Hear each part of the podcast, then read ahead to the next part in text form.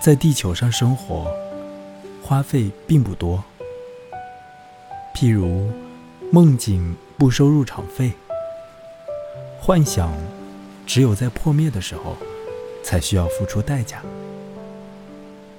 身体的租用费，用身体支付。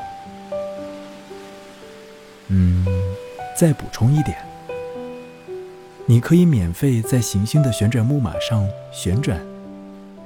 而且，和他一起搭乘星际暴风雪的便车，令人炫目的光年如此迅捷，地球上无一物来得及颤抖。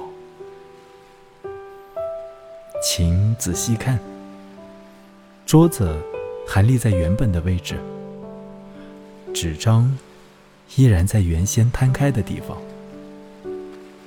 唯有微风。吹进半开的窗户墙壁上没有任何可怕的裂缝会让风把你吹向乌有。